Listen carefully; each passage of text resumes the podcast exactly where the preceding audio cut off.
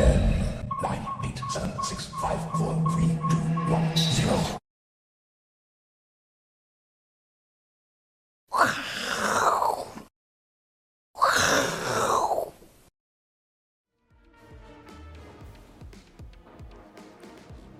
那么 Namaste，欢迎收看，我是金钱爆，好，我是 Ash 阿司匹林，好，我们今天用好新的啊一个出场方式了，啊，为什么呢？啊，因为现在台股呢，今天然后出现一个大跌的发展，啊，然后呢，台湾现在疫情呢又变得更加的严峻了，哈，所以我们呢，我用温暖好来让大家呢，好可以在这一条艰困的道路中，哈。坚决的往前走，好，那我们一样哦，好，先强调一下，我们多了一个好财经小编，哈，金科科，哈，财经吃货啊，哈，所以它不是诈骗哦，哈，对，如果金科科，哈，对你发出交友邀请，好，欢迎按确认，好，欢迎按确认哦，好的，现在已经越来越多人哎加入金科科的，好，这个好友，好，那我们会有很多。关键的一些分享，哈，会在在他在这个金科科的好一个分享里面，好，大家赶快啊加入他为好友了，好，目前已经有好几百位的好友喽，好，那听说了，哈，听说了，哈，如果好超过一万个好友，好，金科科不但转正面，还全裸，好不好？好，还全裸，好，我代替他，好不好？给大家一个承诺，好不好？你说的要算哦，我说的就算，好不好？如果没有我。好不好？我，我当场把他，而今天怎么又把又乱乱乱开玩笑哈，对不对哈？那但是呢，我们没有哈赖群主，哈赖群主都是诈骗啊，但金科科哦不是诈骗啊。我有任何问问题，加入我们的小编啊，欢迎问他好，对我们有什么需求呢？好，也跟他好来反映，哦就会有及时的答复哦，好，这是很重要的啦。好，那一样好，我们的影片呢就在这个 YouTube 好这个爆头里面好。恭喜，我是金钱豹，好，已经突破哈五万的关卡了哈。那我们的影片呢，一定有这个哈首播的哈这个 mark 啊。那我如果想要更多的内容呢，啊，欢迎加入我们的加强錠。好，然后呢，重要是什么？好，加入我是金钱豹的粉丝团，好，上去按赞，好加追踪啦。好，那会有我们的啊 FB 的独家幕后花絮哈。有一些好康的活动哦，都在粉丝团上了哈。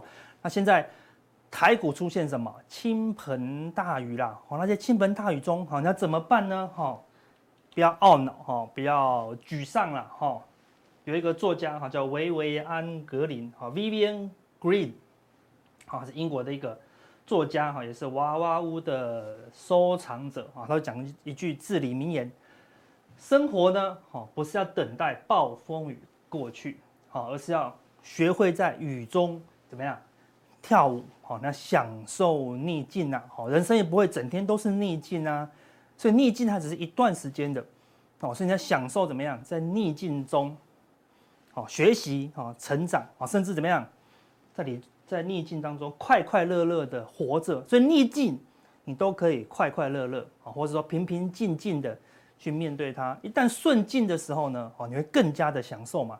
如果没有逆境，哦，你的顺境哦是没有办法去比较的啦，哦，所以如果说你每天都一模一样，你怎么知道哪些是好，哪些是不好呢？哈，对，所以逆境当中，哦，才知道顺境的好可贵啦。哈，那今天行情出现比较大的动荡，好，那我们上一次哈礼拜二的时候，我们就提醒大家哦。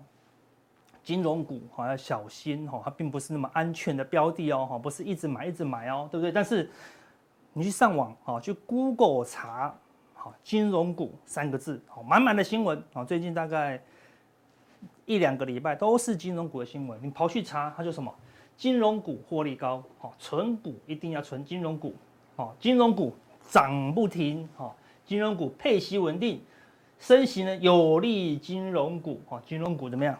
一直喷，对不对？你一直看，一直看，你就会怀疑，对不对？所有人讲的这些东西到底是正不正确呢？那我们就要跟大家分享一个小故事。哈，有一个人呢，哈，他去找啊精神病院的院长，啊，那跟院长讲说，院长，我哥啊，哈，他问题很严重，啊，多严重呢？他以为他是一只母鸡，整天在家里想要下鸡蛋，哦，这么严重，院长院长就说这么严重，那真的很严重，那赶快带他来哈，我们的院里面好好好接受治疗。然后呢，他弟弟就说，呃，暂时不行。他说啊，为什么不行？你不是说你哥哥已经觉得自己是母鸡了吗？他说对，还不行。为什么不行呢？因为我们想要等他下蛋。好，就是他哥哥骗了弟弟说我是母鸡，哦，我要下蛋。结果呢，你自己也骗自己，好，对不对？好，你自己也骗自己，明明就不就不觉得它是母鸡会下蛋，好，对不对？你既然也觉得，好，你要等它下蛋了，好，所以我的意思是说，这些人讲的话，好，这些文章讲的话，你都觉得他在骗你，骗到最后怎么样？你自己都欺骗你自己了。对不对？好，你自己都在觉得说，哎呦，这个金融股的这个金鸡，好，金鸡母感觉会下蛋，好，事实上你要好好的思考一下，好，不要被这些文章，啊所欺骗呐，对不对？我们四月一号就有好分享，对不对？这个股市是天天都是愚人节啊，很容易被欺骗。那问题是这些文章重点，哈，哪些文章可以相信？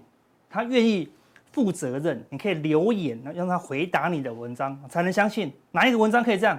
好，如果可以留言问他的啊，大概都不行，对不对？啊，甚至有一些分析财经的，他他禁止留言，你们看到好，他禁止留言哦，对不对？好，所以你就不能没有办法回答嘛，对，他就没有要负责任呢，好，所以他不能负责任的文章呢，啊，就看看就好了，好，你要经过自己的思考啦，哈。那昨天啊，摩根大通呢，哈，是跳空大跌哦，好，对，我们之前已经跟大家讲，摩根大通的 K 线已经很弱势了，哦，跌破季线。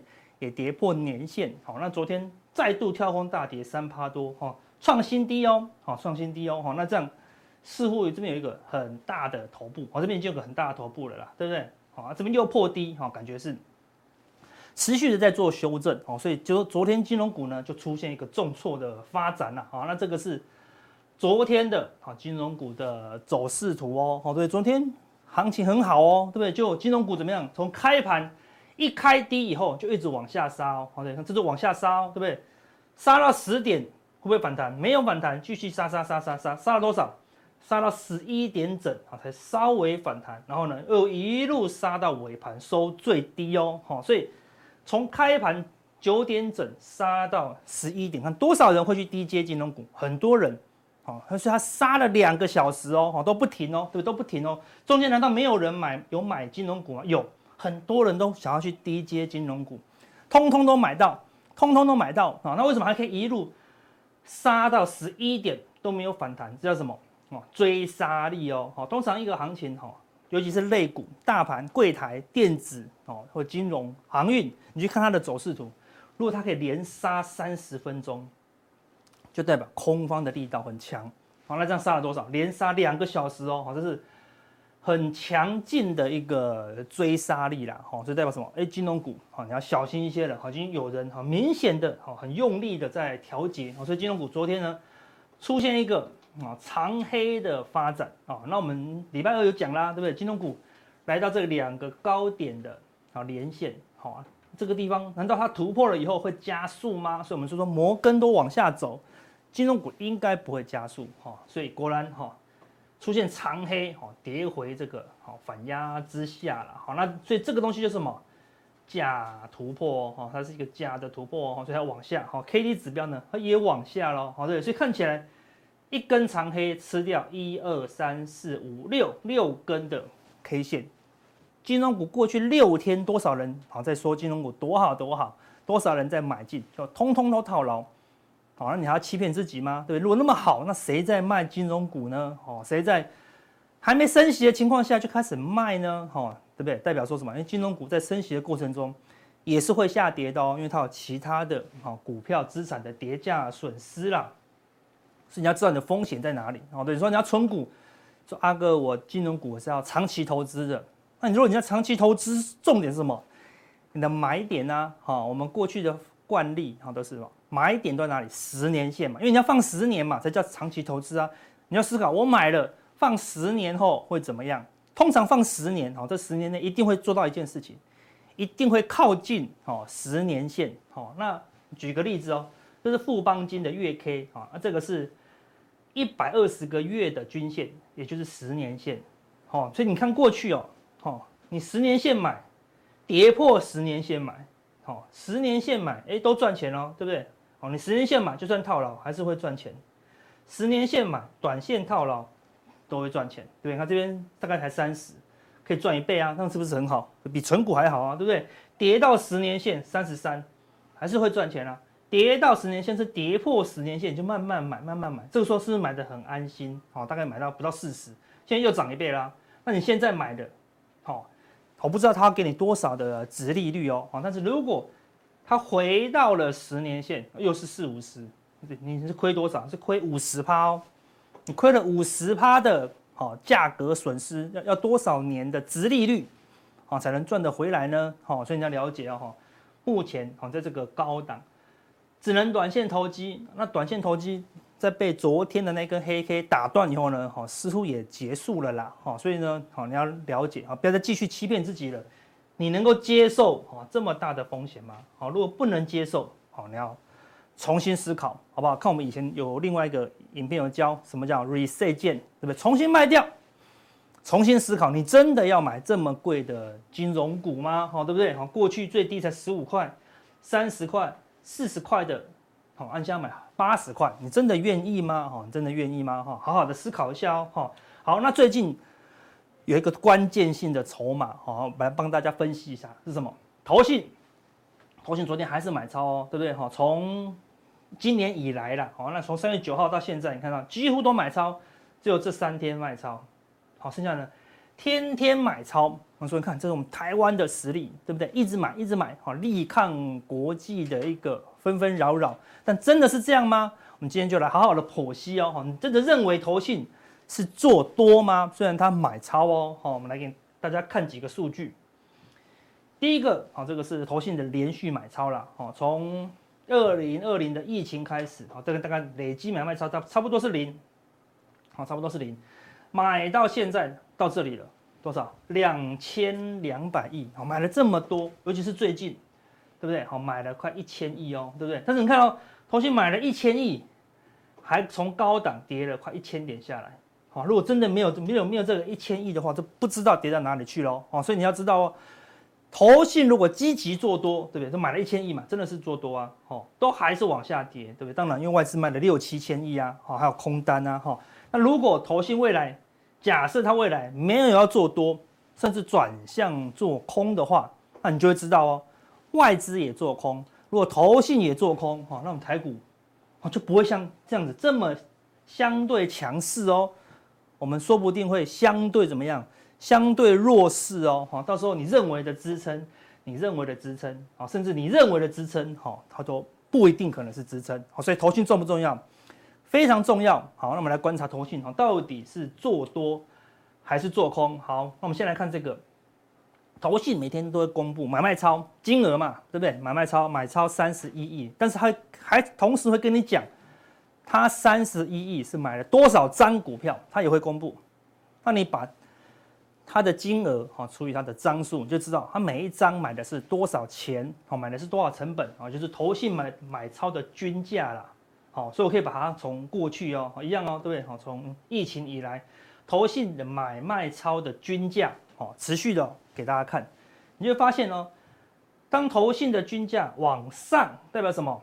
往上，好，代表什么？代表投信一直买很贵的股票，哦，投信均价呢，买超的均价从三十、四十、五十、六十、八十，越买越贵，代表什么？他很看好行情，他真的要做多行情，啊，他就越买。越贵，好，就这个股票今天三十，他买，涨到四十，他再买，涨到五十再买，所以怎么样？行情才会很好啊，对不对？投信都认为未来会很好，所以啊，越买越贵。所以你可以看到哈，当投信先买追高以后呢，行情都会走走走一段哦，哈，都会涨一段哦，对不对？因为投信真的做多，但是你可以看到这个地方，投信慢慢降温嘛，从这个地方降更快，啊，表示什么？投信越买越便宜，越买越便宜，对不对？等于说五百块的股票他不买了。一百块的股票，他也不买了，他只买什么？三十块、二十块、十块、六块的股票，代表什么？投信在防守了，好像不觉得这个行情可以一直涨、一直涨了。所以当投信的买超均价下滑的时候，我看行情就停住，直到怎么样？投信在追价，好，行情才发动哦。好，投信的买均价一旦下滑，好，这个地方又修正，好，然后呢，用力的追价，好，行情又大涨一段，对不对？又大涨一段了，对不对？所以追价有没有用？有用哦。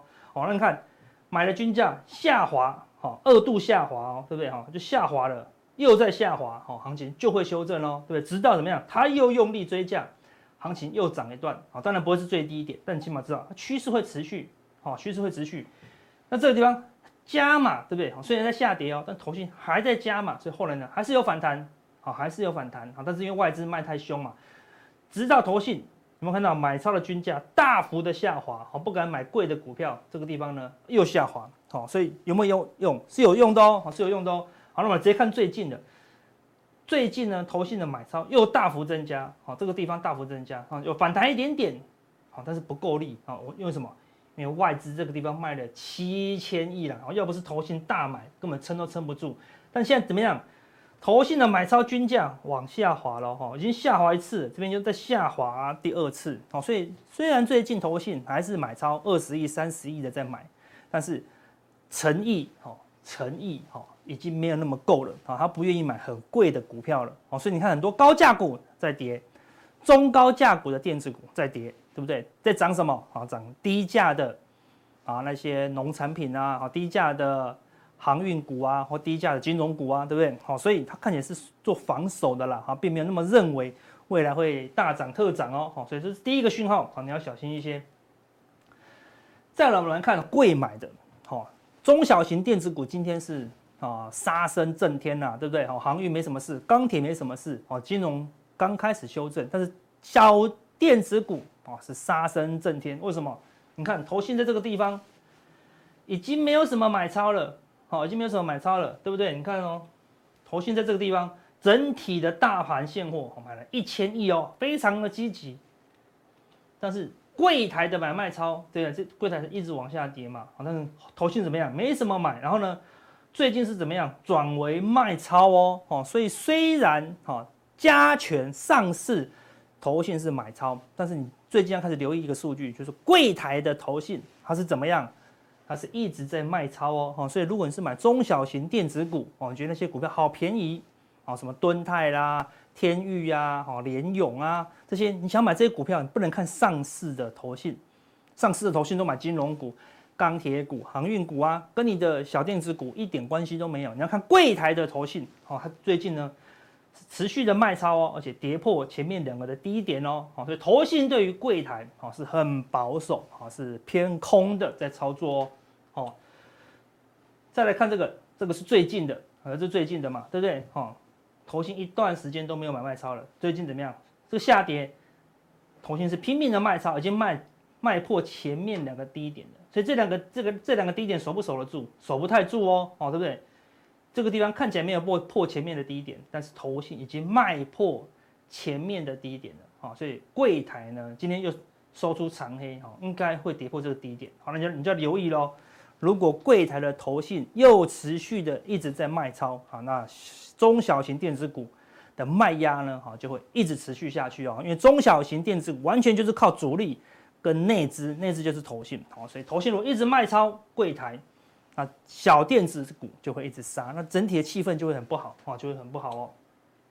好，最后最重要的这个数据，好，我们这边上面有，上面呢是柜台指数，好，那上面呢？好，是每一个礼拜，好，所有的基金，好，都会公布一个数据，好，它持有台股多少的比重，就是你假设这个基金呢募集到了十亿，他隔天就要把十亿买光吗？没有，对不对？他们都有规定，你最多最少最少一定要买到七亿，就是买七十趴，要买七十趴。你非常看好，非常看好，你当然可以买到一百趴啦。但是通常不会，你会留点现金，因为如果投资人要赎回怎么办？好，所以你会留点现金，所以你买到九十几趴，剩下个五六千万，已经是非常看好，非常看好喽。好，所以所以我们就帮大家统计投信哈持有上市的比重跟上柜啊，还有合计的比重了。好，那你可以看到，当空头来临的时候，对，这个是疫情，空头来临的时候，这个上市啊，这个黄色是上市的比重，看。它都会领先下滑哦，对不对？表示什么？他觉得指数的空间有修正的可能，所以投信的哈持有上市的比重就开始下滑。那持有什么小型股啊？对不对？就指数在跌啊，指数在跌，小型股可能有空间啊。但是真的行情最后动荡的时候呢，两个都一起下滑了。好，那你可以看到这个啊，绿色的是什么？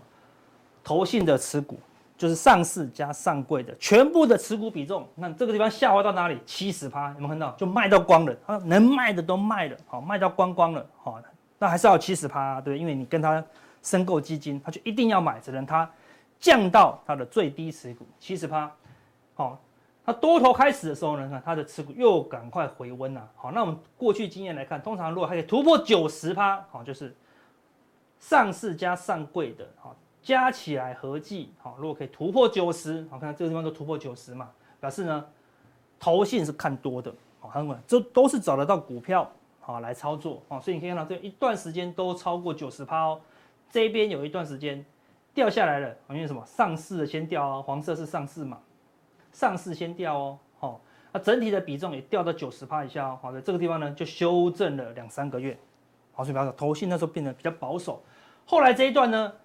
投信的持股比重又超过九十趴，一直持股超过九十趴哦。对，虽然震荡向下，好，但在这一个月之前，台湾是不是很多主流股、很多标股？为什么？因为投信是积极在做多啊，对不对？好，它有哪些公司很好，它就去买，好，就策动很多标股。但是你可以看到，最近怎么？我们刚才说了，投信在卖什么？卖上柜。我们看到上柜的比重越来越低，上市是没动，好，等下上柜的比重越来越低，好，导致什么？整体的，好，整体的持股比重开始持续的下滑，也跌破了什么？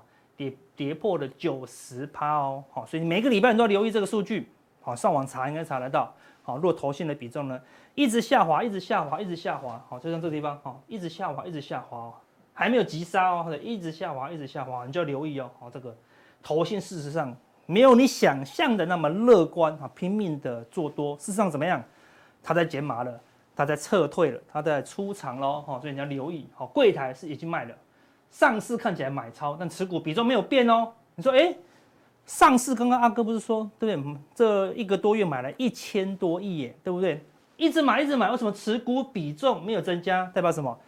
投资人不断的申购基金，不断的申购基金嘛，所以他就不断的买超台股，不断的买超台股，但是比重有没有增加，并没有增加哦，还在减少哦。等于说，你以前买一百万，他买了九十万，但是你现在呢？你现在买一百万，他可能只买八十万，甚至他只买七十万哦。好，他没有那么看好哦。好，所以投信事实上已经好转为好保守了啦。好，所以外资呢本来就蛮偏空的喽。好，那我们来看短线上。如果你整体只看外资的部位，没什么空单啊，对不对？到昨天虽然空单连增加三天，只有五千口的空单啊，哦，但是我们上次已经教学过了，小外资好的空单啊，目前有一万六千口，好，是很偏空的，好，是很偏空的，好，那借券卖出余额，好，一二三四五六，每一天都是增加，好，虽然外资有一天改为买超。借券的空单啊，都是一直在增加，好，所以外资的态度是很明显偏空的，投信呢也慢慢偏空，好，那你就要特别小心了，好，那特别是昨天出现一个很关键的讯号，费城半导体指数好是大跌破低哦，破前低哦，好对，一低还有一滴滴，这就是空头的循环，好，那重点是昨天费半大跌是为什么？是因为 A D 台积电的 A D 啊大跌。昨天台积电法说，明明大家都都觉得还不错哦，对不对？但是因为什么？整体的环境就是不好啊，因为升息的压力很大，所以费半大跌破低，好，会导致什么情况？我们来看费半的周 K 线，昨天大跌破低，几乎是跌破了啊这个大的头部啊，左肩头部右肩哦，一个头肩顶出现，好，费半是破底喽，哈，对不对？涨了这么多，头部成型破底，那你就要留意喽，哈，柜台。半导体好都有一个修正的风险呐，好不好？所以呢，我们一开头讲什么？Namaste，好，这个就是获利的秘诀啦。我们在交易当中呢，Namaste 就是双手合十，好，做一个鞠躬，对谁鞠躬？对市场鞠躬。假设我们做对了，我们感恩市场；假设我们做错了呢，我们尊重市场，马上停损。好，这个就是获利的秘诀。好，那等一下。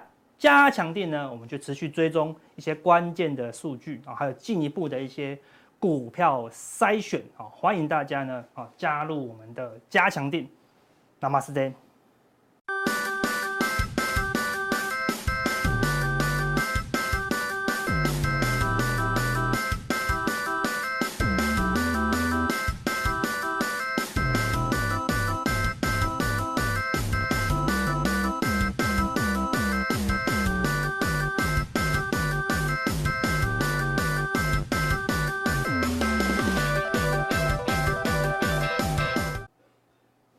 欢迎大家收看，我是金钱豹，带大家了解金钱背后的故事。大家好，我是伟捷，睽违了一个月，我又来了哈。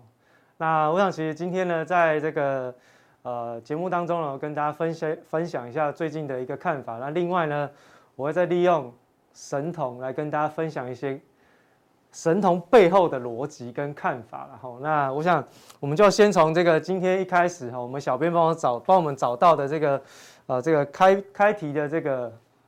这个标题哈，那跟大家讲哈，投资人要小心，因为股市的波动呢即将要来了。不过我想其实哈，这个大概过去这几个月大家应该感受很深的啦。从今年开始一一开始以来，应该波动就很大哈。嗯，跌个一千涨个八百，再跌一千再跌八百哈。长期以来就是低点跌破高点不过嘛。哦，这个大家都还蛮知道的哈。那当然，这个基本上是市场上的一些哦华尔街分析人士的一些看法。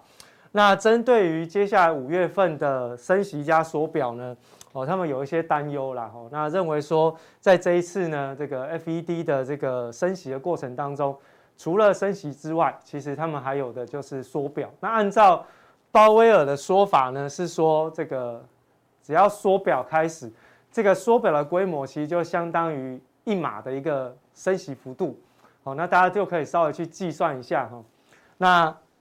一个月要缩点缩减掉九百五十亿，哦，那这个金额到底是大还是小？提供一个数据给大家参考了哈。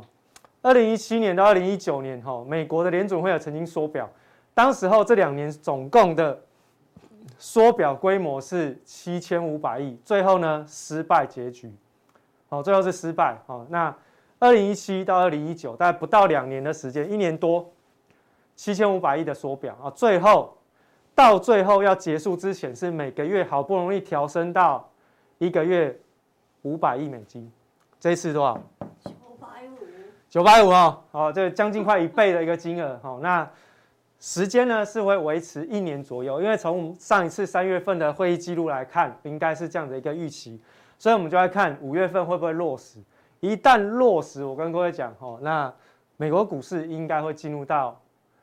主跌段的行情，好，主跌段，好，那所以其实呢，在这个五月份的这个行情来之前，哦，基本上大家要稍微留意一下，任何有可能在金融市场上面你看到的反弹，哦，股票市场的反弹都是人道走廊，哦，都是人道走廊，哦，所以其实大家要把握这个机会，哦，所以其实这个波动性加剧的过程当中呢，当然你如果是做多的投朋友，你可能可以稍微留意一下。反向的避险操作，那如果你已经空手的，那你要怎样？你要反向做多方避险操作。为什么？因为你空手啊，怕被轧空，对不对？所以你要去利用期权商品做多方的操作。好，这两个是要互相搭配。所以你去看一下最近的台北股市，你会发现奇怪，为什么外资的空单那么少？很简单啊，因为它现货在卖啊。为什么它要做空？哦，过去是怎样？外资呢现货满手，所以它反向做空三万口的台指期嘛。现在它的现货部位一直不断的在卖，一直不断的在卖，那我干嘛做空？我就直接反向做多。为什么？怕没事被轧空，没事被轧空。为什么？熊市的反弹，它的反弹幅度跟力道呢，都会是有可能会创下历史的记录。所以其实为了避免被轧空，他们就必须要反向做多来避险。好，所以大家要稍微留意一下这个外资的操作啊，不是说他们他怎么又没放空，他们有真的很看空台股，错了，他是看空台股。哦，所以其实呢，对于整个外资的操作上面，我们就从这边的看法先跟大家做个提醒。好，接下来我们就从这个阿南德开始讲起哦，大家一定会觉得阿南德最近的预言又如何如何？我跟各位讲，阿南德过去我们利用他的预言的内容来跟大家讲说，他到底讲的。是不是有符合趋势？他的他的整个内容的状况，我们可以用一些相关的总经的数据来做检验嘛，对不对？好，最近我看到这篇新闻了哈。我之前是不是有在《金钱报》里面跟大家讲过，阿南德一定是被拱出来的，他背后一定有目的，对不对？没错。啊，人家去起底他了。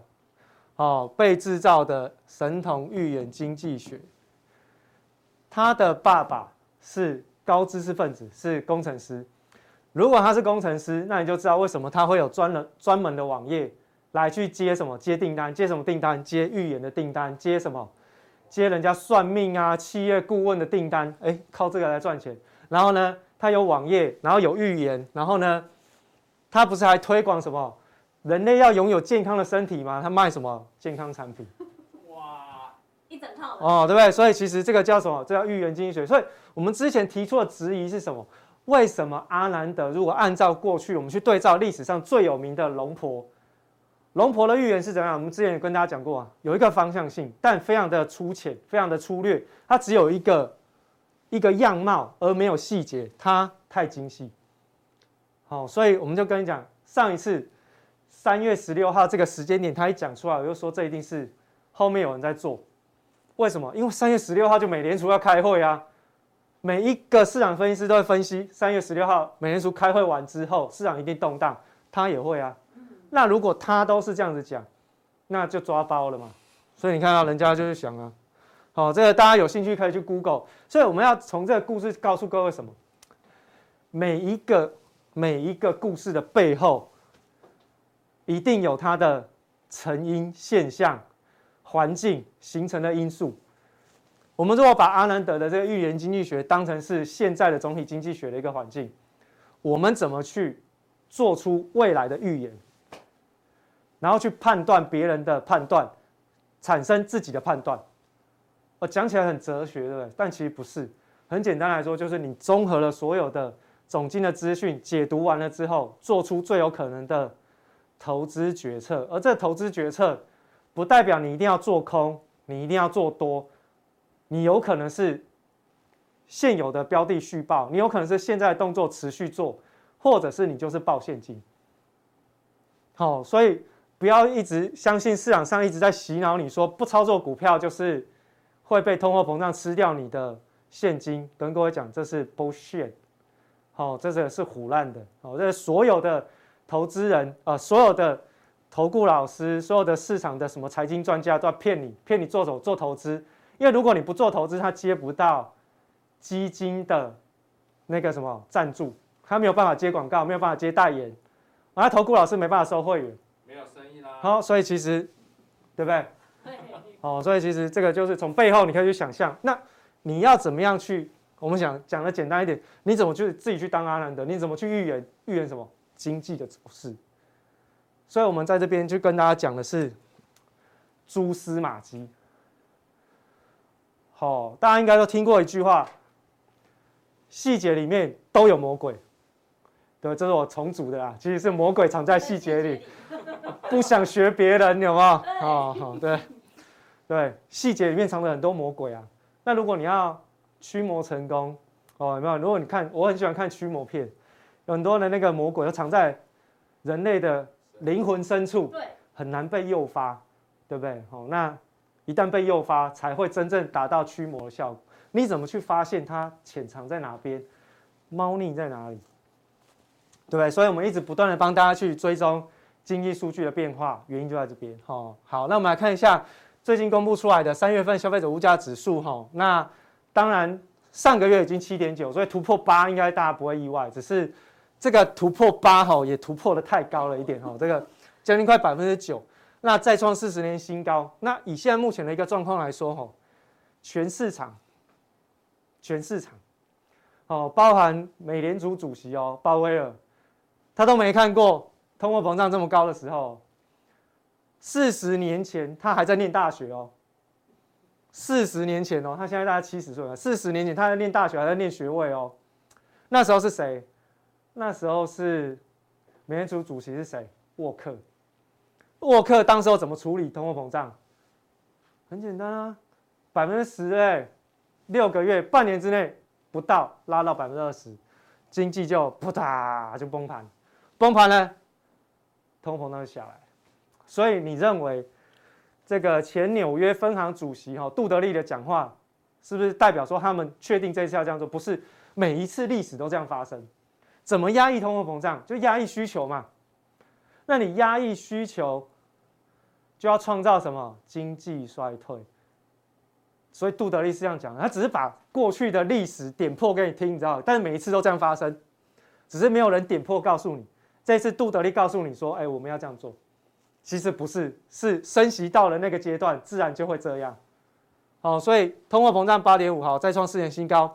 那这通货膨胀其实最近哈，如果你去看一下那个月增率的一个细项，大概哈都出现一些变化，尤其二手车的价格开始出现下滑，所以呃，美国的华尔街很多的投行都已经在预估 CPI 是不是要见高了。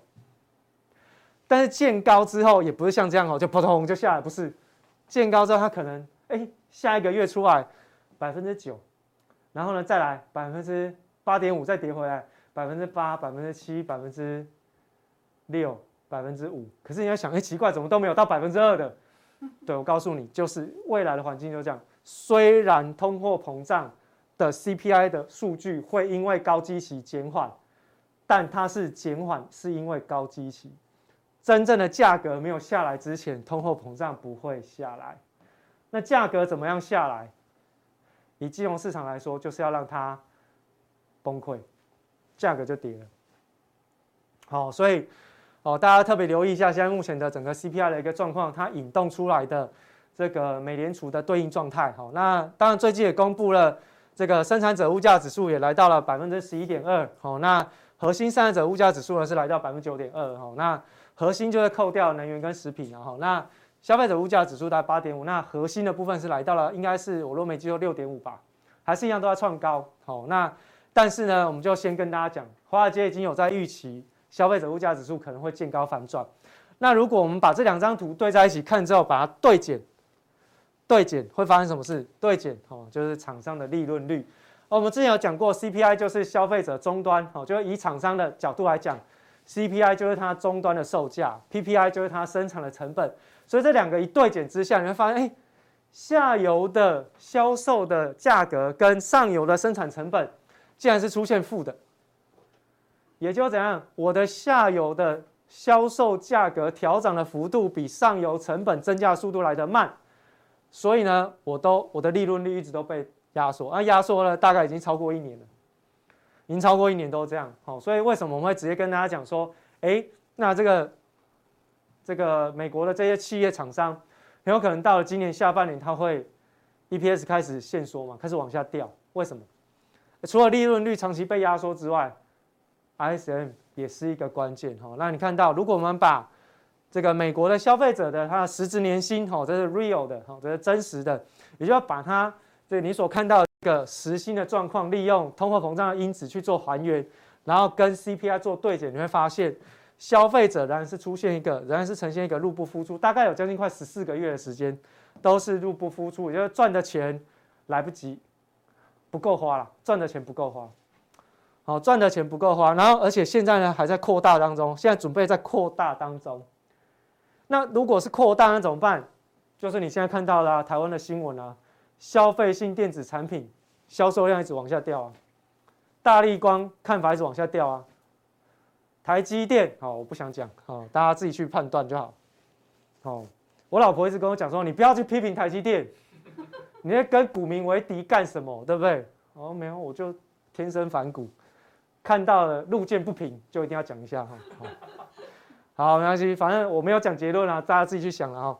那反正消费者的软囊羞涩怎么办呢？就是减少消费，减少消费。我跟各位讲，消费性电子产品这一块，手机、NB、PC 都被归纳在娱乐品项。在美国，我都没有钱可以吃饭，没有钱可以加油开车了，我怎么会去买娱乐品？真的，哦，就会被。就被消费可支配所得被排挤，好，所以这个是现在目前的一个环境。好，好，那接下来我们看一下刚刚讲到 ISM 哈，ISM 持一直持续在往下掉，制造业的部分。那我们会把 ISM 呢跟这个新订单的一个库存的状况呢来去做一个对照。好，现在目前看起来呢，库存水位跟新增的订单呢是出现了一个蛮明显的一个落差，好，蛮明显的一个落差。所以呢，其实你大概可以稍微预期一下哈，在整个接单状况比较异常的过程当中，哎，新增订单开始下滑，然后呢，我的库存竟然在增加，新增订单在下滑，库存在增加，为什么奇怪？我没有接到订单，库存增加很正常，但是你有没有想过，我除了订单新接到订单变少之外，我还陆陆续续在出货，在一直出货过程当中，我的库存还增加，代表怎样？我的市场上的需求还是不断在衰退当中。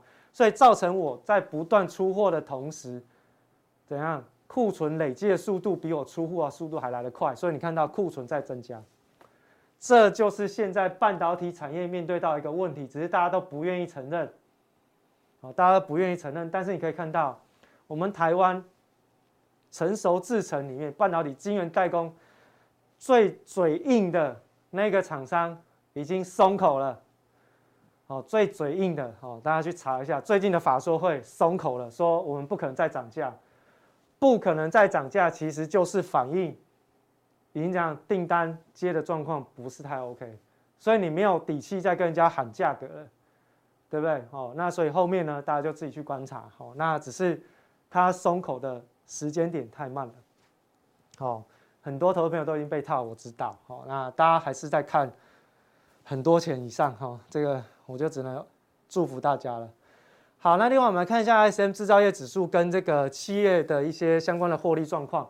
它出现领先的一个状态哈，这个是呃跟标普五百的 EPS 来去进行对照哈，标普五百的这个年增率，也就是 EPS 的年增率来进行对照，它他们有发现到就是说，当你看到 ISM 制造业指数往下掉的时候，这个标普五百的 EPS 的年增率也会跟着往下掉，简单来说就报酬率往下掉，就是它的获利往下掉。制造业往下掉，获利就往下，这很正常吧？对不对？就是你的基本面数据不好了，你怎么会有获利嘛？那你库存增加，下游的需求又又降低，库存卖不掉，那你本来就会有损失。那你再有损，然后又没接到单，然后未来景气越来越差，就是开始进入到一个回圈。那回圈要干嘛？去化库存，还有下一个阶段就叫做降价求售，就是怎样清库存。现在你看到面板已经在清库存了哦。那所以你可以看到。在整个企业端的部分，ISM 的下滑其实是基本面变坏的一个明确的一个展现。所以很多人一直都在跟大家讲，就是说这一次的华尔街一直在跟大家洗脑一件事情，就是我们在讲长短天期的利差空间吼，进入到负值，它是预测经济衰退的一个领先指标，这没有错。好，这没有错，在过去几次以来验证没有失误过。好，那现在呢，很多的华尔街投行就在跟大家讲一件事情，就这一次吼是不小心的啦。这一次不小心跌到负值啊，哈，啊不小心跌到负值是为什么？因为哈，因为怎样？因为升息的关系，短天期拉太快，不是长天期的错。可是各位看一下，十年期公债殖利率反映的是长期美国基本面的一个状况，现在它的基本面已经变坏，请问反映在十年期公债殖利率上面会怎样？涨得比较慢，对不对？它涨比较慢啊，所以是不是？有经济衰退的一个现象，有啊，证据在这。那所以十十年减两年的利差为负，是不是真的预告了经济衰退？是啊，就我来看是啊。好，可是华尔街现在就一直跟你 argue，没有，那是一定是升息的关系哦，造成短天期两年期的涨太快，好吧？如果是你说两年期的涨太快，那我告诉各位，下一次美联储的升息绝对很猛。因为两年期的利率的喷出是预告美联储下一次的利率动作会非常极端。你说经济没问题，好，那我就听你的假设嘛。我们不要说一直都是我们自己讲的都对，我听你的经济没问题，OK，眼睛遮住都没看到，经济没问题。好，那看两年期喷成这样，代表怎样？美联储调升利率的空间非常大，而且速度会很快。各位可以看到最近。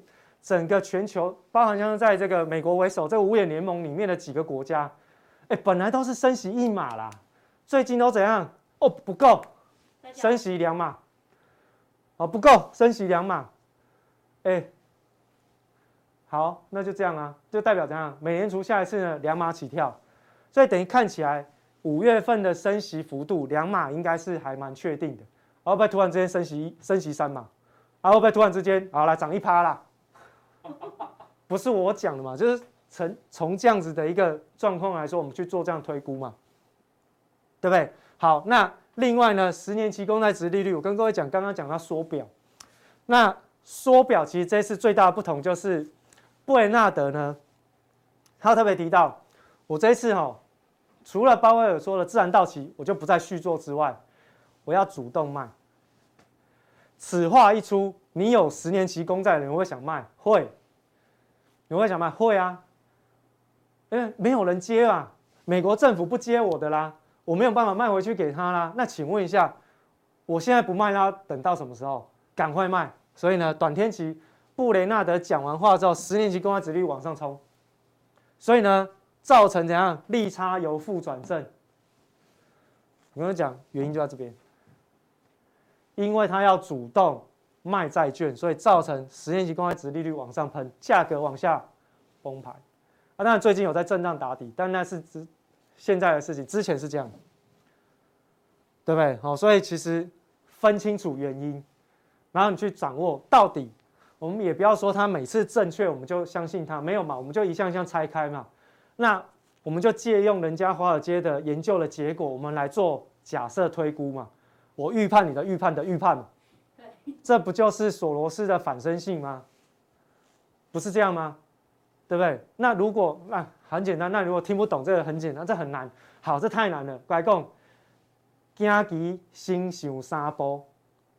好，下棋之前你先先想三步嘛，人家要怎么动作，我怎么动作，然后至少想三次嘛。连续三步嘛，对不对？那你就知道你该做什么。你是不是都赢人家在这边？大家如果去下围棋，你就知道。哦，最近还蛮想蛮想学围棋的，蛮好玩的。好，所以你看到，哦，这殖利率的变化是这样。然后另外。现在目前的殖利率曲线的一个结构，好，上面这两条是最近这两个月，哈，就是现在跟一个月以前，那这个跟一个一年之前的一个结构表，当然是往上翘，但是一年以前的这一条殖利率曲线的结构是正常的，因为它是正斜率。